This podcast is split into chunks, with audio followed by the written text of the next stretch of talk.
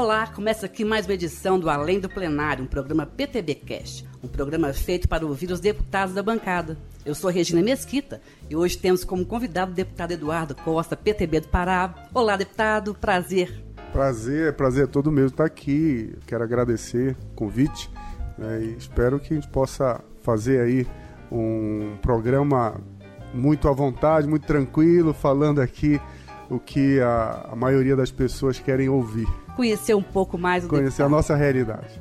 Oi, João. Olá, tudo bem? João Ricardo participa conosco, publicitário. Tudo bem, Regina? Tudo bem, deputado Eduardo? Vamos que essa semana tem muita coisa pra gente falar. Pois é. Bom, como não poderia deixar de ser nesse primeiro programa com o deputado Eduardo Costa, eu gostaria de saber, assim, deputado, o senhor é um médico, ortopedista, é, especialista em traumatologia, vem de uma família de médicos, né? O seu pai era médico, tem irmãos médicos. Quatro irmãos Quatro médicos. irmãos médicos, né? Muita coisa. É, é um assunto que, que rende, né, deputado? Eu sempre brinco, eu digo que imagina só uma, um almoço de domingo com o pai médico, a mãe enfermeira e cinco filhos médicos. Qual o assunto que vem à baila, será, hein? Isso não é uma casa, isso é, isso é uma clínica de pronto atendimento, com toda certeza. Pois é, deputado, eu sei que isso é uma coisa que vem da infância, o senhor vendo ali seu pai trabalhar e tal, e depois os irmãos. Mas como que a medicina se encontra com a política? Eu sei que exercer a medicina é um ato político, né? Mas sim, quando se encontra realmente com a política ah, partidária, o senhor foi deputado estadual, conta um pouquinho dessa história dessa fusão medicina-política.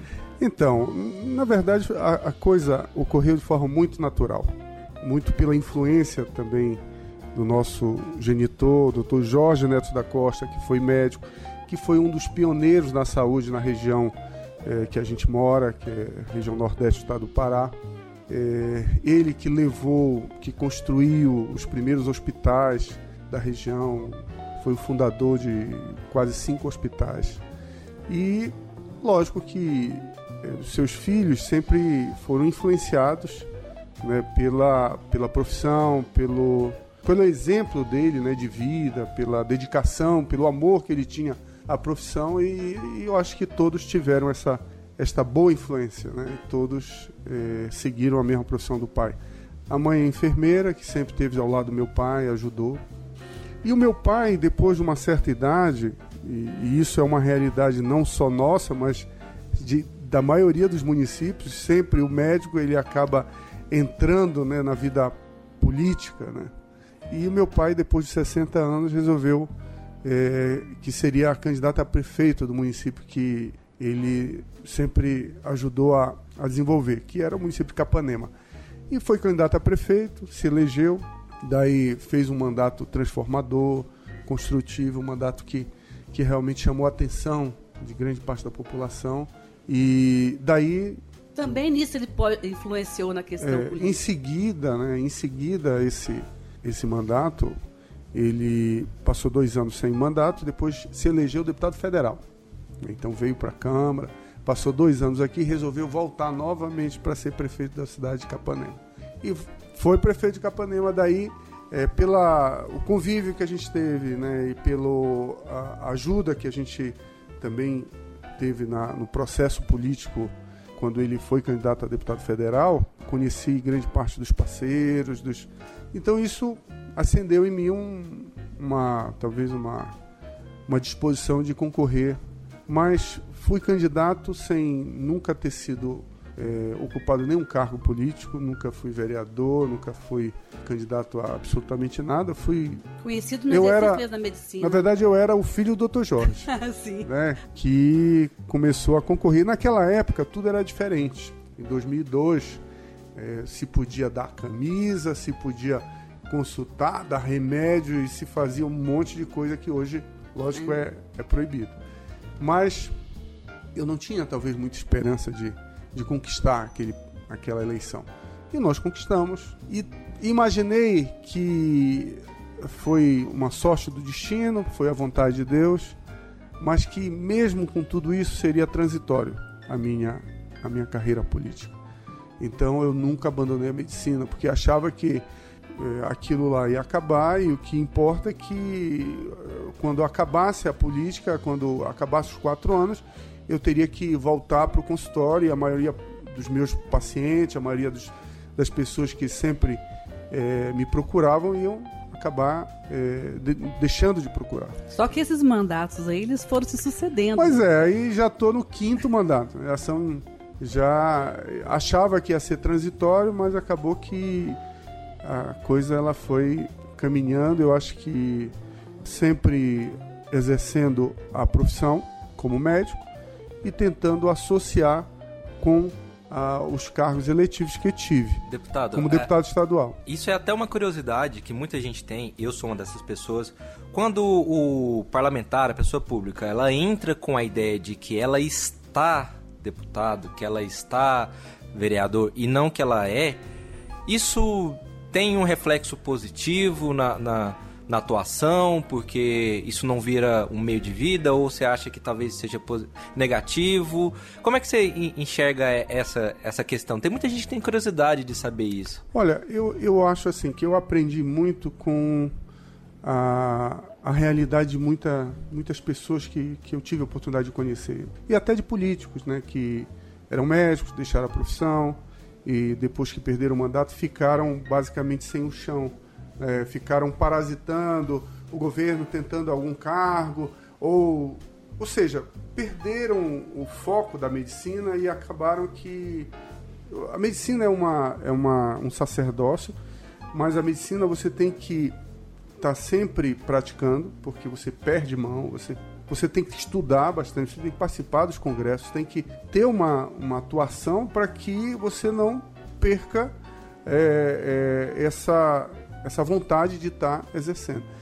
Então, é, eu vi por essa vivência que eu tive de, de, quatro mandatos como deputado estadual e um agora como primeiro mandato como deputado federal, pessoas que passaram, que, que eu tive a oportunidade de conhecer e que perderam o foco da medicina. E eu acho que a gente. continua exercendo. Eu continuo né? exercendo, mesmo com toda a dificuldade. Mas exerço também porque eu gosto. Né? Exerço porque eu gosto, porque é, eu sempre digo que eu posso. É, a minha via, a minha carreira política, ela pode acabar daqui mais três anos e eu não conseguir me reeleger e também achar que basta. Né? Mas como médico, eu quero exercer a minha profissão até o último dia da minha vida. Né? Sei, e eu sei. acho que isso é é, é a essência, né? É, a medicina é sacerdócio. Pois é, deputado, aqui na Câmara o senhor integra como membro titular a Comissão de Seguridade Social e Família, né? O que isso, tem tudo a ver. Tudo a ver, né? Então, é, são assuntos que são debatidos lá que também estão ligados, é, obviamente, na área que o senhor exerce, que o senhor acabou de falar, que é um, um sacerdócio, né? uma comissão especial nessa, nessa, nessa Comissão de Seguridade Social discutiu a Previdência, um assunto macro. O senhor, um, um, deputado federal de primeiro mandato, fez parte dessa comissão especial e teve a oportunidade de discutir esse assunto que estava na boca da sociedade, né, continua sendo discutido no Senado. Como é que, so, como é que pesou no senhor, um, um, deputado de primeiro mandato, a responsabilidade de, de estar dentro de um grupo que discutia um assunto que mexe com a vida dos brasileiros? Olha, como eu, só para deixar claro, nós somos médicos, exerço é, uma área específica da medicina, que é ortopedia e traumatortopedia, e também sou perito.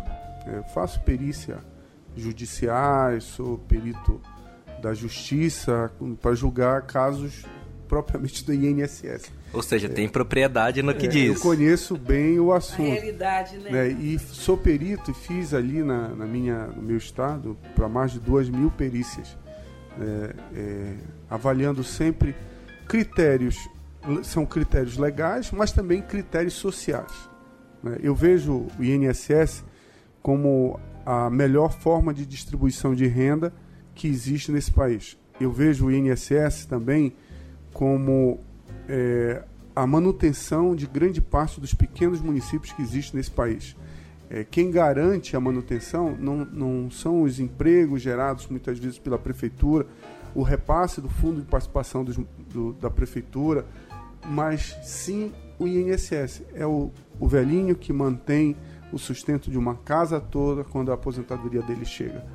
Mantém os filhos, os netos e todos os agregados daquela família. Ali, né, então, é importante é, saber que é, votar nessa reforma é, seria, para mim, muito difícil votar a favor da reforma se ela tivesse incluindo principalmente os lavradores, os pescadores, os deficientes físicos, os idosos, né, aqueles que possuem benefício de pressão continuada, BPC. Então, a minha bandeira, inclusive, de campanha foi defender os lavradores, defender aqueles que possuíam um, uma, um, um, benefício de previdência especial.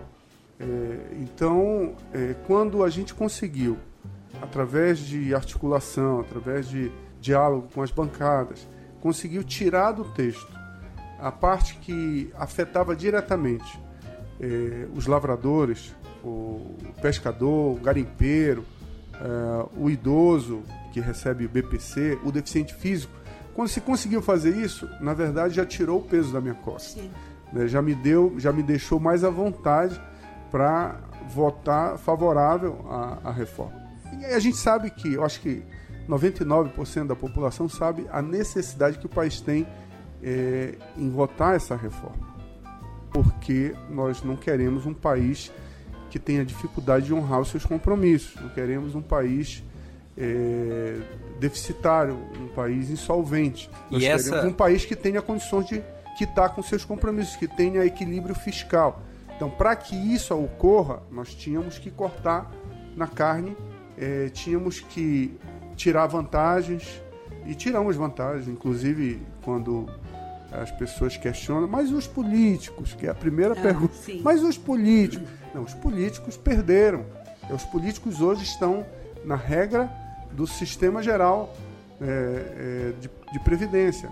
Então, as mesmas regras, mesmo teto, da mesma forma. Então, é, o político que quer é, ter uma renda maior, ele vai ter que contribuir uma previdência privada ou alguma outra coisa. É bom você prestar esse esclarecimento porque é uma dúvida realmente que surge na população, né? Uma indagação. Pois não, é, João? Exatamente, esse foi, foi uma das polêmicas ou foi um, uma das trades trabalhada na, durante a reforma, tanto da oposição quanto do governo, era a questão da, da, do corte do, dos privilégios. Né? A palavra da moda era privilégio. Muito se debateu, muito se falou, mas aí eu te faço uma pergunta, deputado. Esta é a reforma ou ela é uma das reformas necessárias para que as coisas elas realmente entrem no eixo? É, eu acho que a, a reforma da Previdência é, é, uma das mais importantes, mas não é a única que vai é, melhorar a situação é, como um todo né, do país. Temos que é, temos agora uma etapa, uma nova etapa que é a reforma tributária temos outras reformas, inclusive a própria reforma política, que dizem que é a mãe de todas as reformas. É, temos que trabalhar em outras questões. É fundamental que o governo tenha como premissa maior a geração de emprego. Porque o cidadão empregado ele tem condições de ter a garantia da sua aposentadoria. Né? Para que você gere emprego, você tem que criar um clima mais favorável né, para que é, novas empresas investam, para que venha capital externo, para que. Então, tudo vai depender da segurança jurídica. Né? Você, o capital externo ele quer vir, mas você tem que ter as PPPs regulamentadas, né, parcerias né, público, parcerias público-privadas regulamentadas. Você tem que também ver essa questão que envolve a parte da infraestrutura. O país tem um déficit de infraestrutura muito grande, de saneamento, de, de escoamento de produção, de rodovias. Então, tudo é um, é um conjunto que vai criar um clima mais favorável para o país e que vai, de alguma forma, facilitar é, novos investimentos no país. Porque eram assuntos também que estavam aí pendentes de serem discutidos, de serem votados, a própria reforma da Previdência, ela vinha se arrastando para ser votada, deputado. Eu sei que agora a luta é a reforma tributária, que já começou uma comissão especial discutindo aqui na casa. Deputado, o senhor também faz parte da Comissão de Integração Nacional, Desenvolvimento Regional e da Amazônia. A Amazônia tem o foco do mundo, mas ela está mais em foco agora por causa das divergências entre o governo brasileiro e governos como a Noruega, a Alemanha, que colocam é, dinheiro no país para a preservação da Amazônia, discordância em relação ao número de desmatamento e tudo mais. Como é que o senhor acompanha os capítulos dessa novela Amazônia? Com muita preocupação, né? Eu, eu, eu entendo que na Amazônia não existe só floresta. Né? Existe o cidadão que mora lá na floresta, existe a indústria que está instalada na floresta, existem as cidades que estão nas florestas. Se a gente for voltar ao tempo, o, o, governo, ainda na época do governo militar, o que é que ele. Qual era a premissa?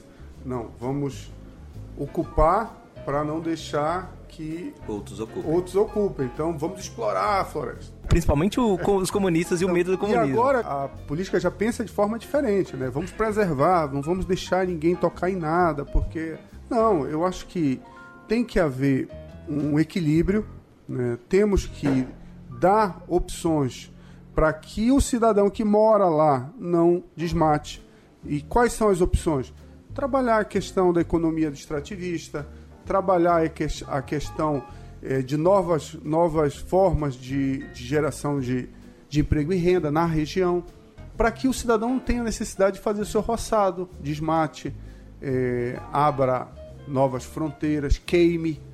Então, a gente tem que pensar que a Amazônia ela não é só floresta. floresta. É. Existe um isolamento social, distância de uma cidade para outra, a questão de médico. Quer dizer, é um problema muito mais, muito mais sério e muito maior, né, deputado? É, se a gente for falar aqui do estado do Pará, o estado do Pará é um país, é um país, né?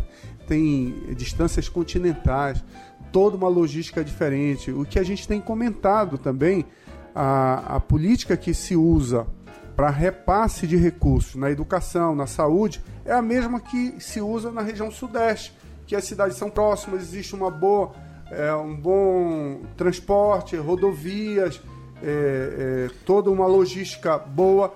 E o mesmo valor que é considerado para o estudante na, nessa região sudeste, como São Paulo, como Rio, como é, é o mesmo valor que é dado lá para a região lá no estado do Pará, no Amazonas, em Roraima, no Acre, que são normalmente muito mais.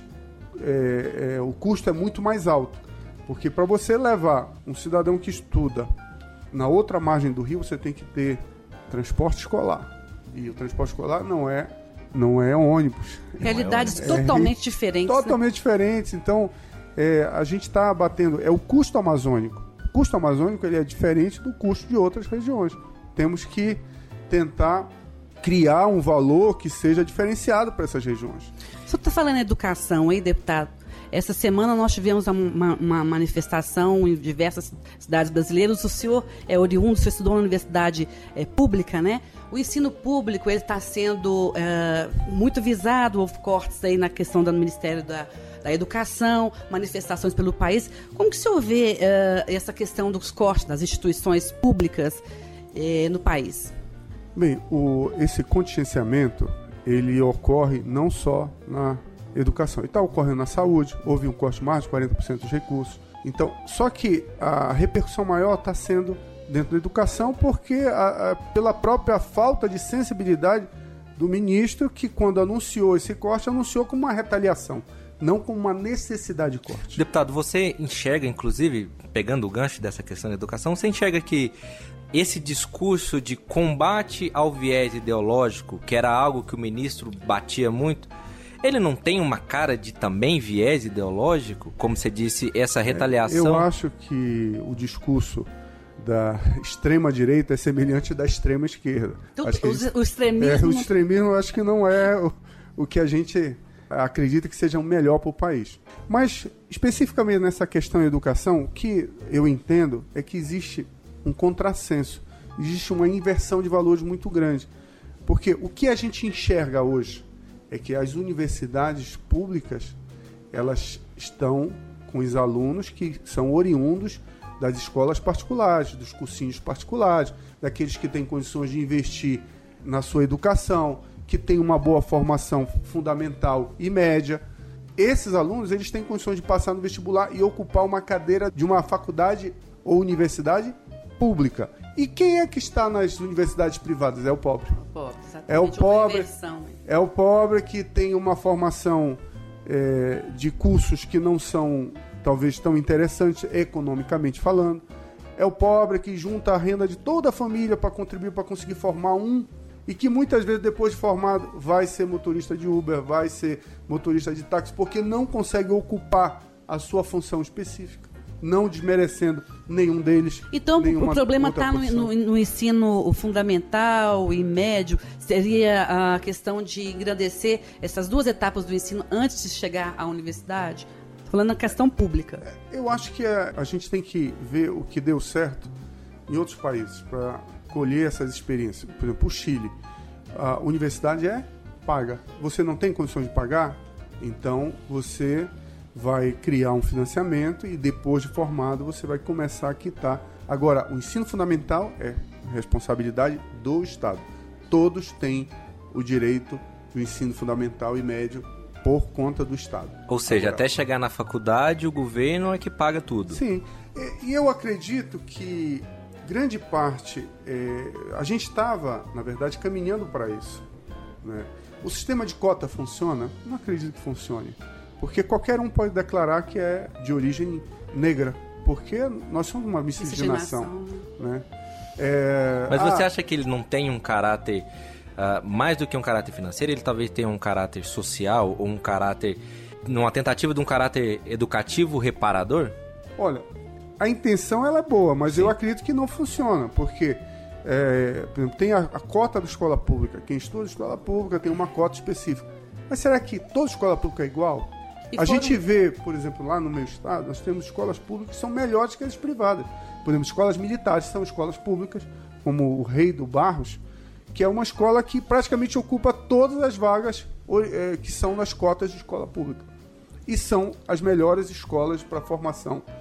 É, e só entra aluno que são os filhos dos oficiais. Então vai fatiando demais cotas diversas para as etnias, para isso, para aquilo, vai fatiando demais. Vai fatiando né? demais e, e muitas vezes você não tem como ter uma, um controle, Isso né? Trata a coletividade, né? É, você não tem como ter um controle. É, eu acredito que você tem que facilitar o acesso, dar condições que, a, que os alunos possam é, ter acesso ao ensino superior e aquele que tem recurso que pague, mesmo que a escola seja pública. É isso que eu entendo. Ah, você tem condições? Hoje, para você ter o, o, benefício de prestação continuada, você não faz um teste, um teste não, uma análise socioeconômica da, da pessoa, uhum. é, onde ela mora, quanto é a renda familiar. Quanto... Você pode fazer a mesma coisa. A pessoa ingressa na universidade pública, faz um, uma avaliação socioeconômica da pessoa. Ah, tem condições de pagar um salário, então vai pagar um salário. Se, essa, se ela está adequada a, é, a receber. Tem condições de pagar 100 reais, vai pagar 100 reais. Mas que todos possam contribuir. Porque o custo para o Estado é muito grande, sendo que, apesar de ser grande, nós não temos uma, uma educação que seja benefício de todos. Claro. Deputado, nós estamos encaminhando para o final do nosso programa. O papo está tão bom que a gente gostaria de continuar mais. O senhor concorre juntamente com outros nomes do parlamento, inclusive com seus colegas do, da bancada do PTB, né? O Prêmio Congresso em Foco, que vai eleger os melhores parlamentares do ano. Essa eleição será feita por votação popular, júri especializado, jornalista que cobre o Congresso. Independente do resultado, um deputado que está chegando agora é bom demais participar dessa lista, está integrando essa lista aí, né? Ah, ótimo, com certeza. Agora, é, é interessante que a gente que está aprendendo ainda a, as, as minúcias aqui, as, os meandros aqui do, da casa, a gente vê que o deputado ele pode vir para cá, passar os três dias aqui e não contribuir com os temas que estão sendo pautados. Ou você pode vir para cá e se envolver com vários temas e acabar ficando sobrecarregado. Sobrecarregado. Então, o que eu tenho aprendido é que a gente tem que focar em temas que a gente tem condições de contribuir, tem condições de ajudar é, com a, é, a melhoria da, da legislação. Né? E, e, é isso, a gente tem cada vez mais tentado focar em algumas situações que, que são no, de nosso interesse, e é por isso que a gente tem se envolvido com a questão da cannabis medicinal, por isso que a gente tem se envolvido com a questão da energia elétrica, energia alternativa, eh, geração de energia alternativa. Tem, e outros e outros temas que, que a gente, acima de tudo, a gente tem uma, um apreço, a gente gosta desses temas. Então. Regina, um pouco antes de fechar, hum. só para a gente não perder o costume de, de um pouco de polêmica, o deputado falou sobre o canabidiol e nas semanas passadas, há pouco tempo, o general Eduardo Vilas Boas saiu em defesa do, do canabidiol, em defesa do estudo do uso medicinal da cannabis, o que gerou um pouco de polêmica, porque ele era tido como. ele é tido como uma grande referência para o governo, ele é tido como uma grande referência para muitas pessoas que são contra o uso da cannabis para qualquer sentido. Como é que você viu essa declaração, deputado? Você que, que preside essa frente, você que é um defensor da, da, da do estudo do canabidiol e você que tem propriedade como médico para falar dos, dos, dos benefícios de um estudo mais aprofundado sobre isso. Olha, eu acho que a cada dia que a gente tem a oportunidade de ver ah, os depoimentos, os casos, as situações que, que são é, que muitas vezes estão escondidas nas quatro paredes, nas casas, nas residências, é, casos dramáticos, como crianças que sofrem convulsões que não melhoram com medicação, medicação nenhuma e com canabidiol melhora. É, crianças que, que são autistas, que são violentas, agressivas, que, que agridem a mãe, que agridem o, a, aquela pessoa que cuida, com a medicação ela melhora. Né? O Parkinson, pessoas que têm tremores, que não melhoram com outros remédios, melhoram com canabidiol. O Alzheimer. O Alzheimer e muitas outras doenças crônicas, câncer é, e outras e outros e outros exemplos. É, eu acho que a, a principal principal é, assunto que é falado pelos aqueles que não aprovam é que não existem trabalhos científicos para comprovar a utilização e, e para a liberação. Mas a gente tem que dar oportunidade, porque da forma que está, a gente não consegue nem fazer estudo. Porque existem, para os cientistas, para as universidades terem financiamento, você tem que ter uma aprovação, você tem que ter uma liberação, você tem que ter homologação por parte do governo.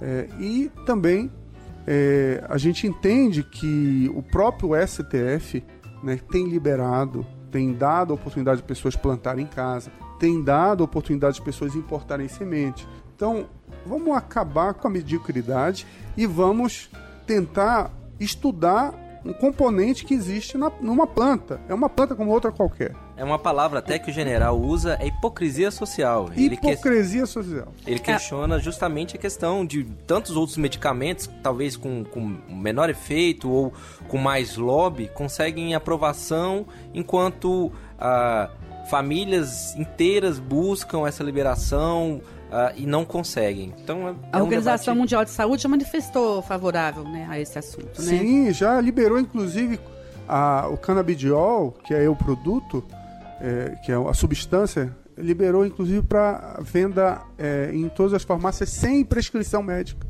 Deputado, eu, eu na realidade é, gostaria de fazer um, um, programa depois específico sobre isso, por isso que eu não tratei tão profundamente esse assunto aqui. Já fica o convite. É, já fica o convite, realmente, porque eu acho que é um assunto que a maioria das pessoas é, entende como complexo, todo mundo entende como complexo. Quem não está dentro da área da, da medicina, como o senhor entende é, com profundidade, por isso ele merece um tempo maior um programa especial que a gente pode fazer fu futuramente, né? Nós agradecemos muito a participação do senhor aqui no nosso programa e, e, e ficamos contentes de conhecer mais um pouco o senhor além do plenário, que é o nome do nosso programa. Agradeço o João também pela participação aqui conosco. Obrigado, Regina. Obrigado, deputado, pela participação. E fica aberto o convite para mais debates. Exatamente. Então, eu tenho toda a disposição de vir, de conversar. Acho que é uma forma de divulgar é, o nosso trabalho, o que a gente tem feito e também é uma forma das pessoas conhecerem um pouco mais é, da nossa história, nossa vida, nossas realizações. E para quem está escutando o deputado e está impressionado com a desenvoltura dele, é porque ele também é radialista, né? Tem um programa no tá embalo do povo. Fica aí o convite para quem está nos ouvindo também para ouvir o embalo do povo. O programa popular que todo tem... sábado, todo sábado de 10 até meio-dia, é, temos o programa No Embalo do Povo, na Rádio Educativa FM, mas é um sinal que está sendo retransmitido por outras rádios é, pegando 36 municípios da região nordeste do estado do Pará. E também está nas suas redes sociais, né? E também está é. através das redes sociais sendo. Tá divulgado. certo, deputado. Daí, Obrigado. radialista nato, obrigado pela participação aqui conosco. Termina aqui o programa Além do Plenário, produzido pelo PTB na Câmara. Até a próxima edição.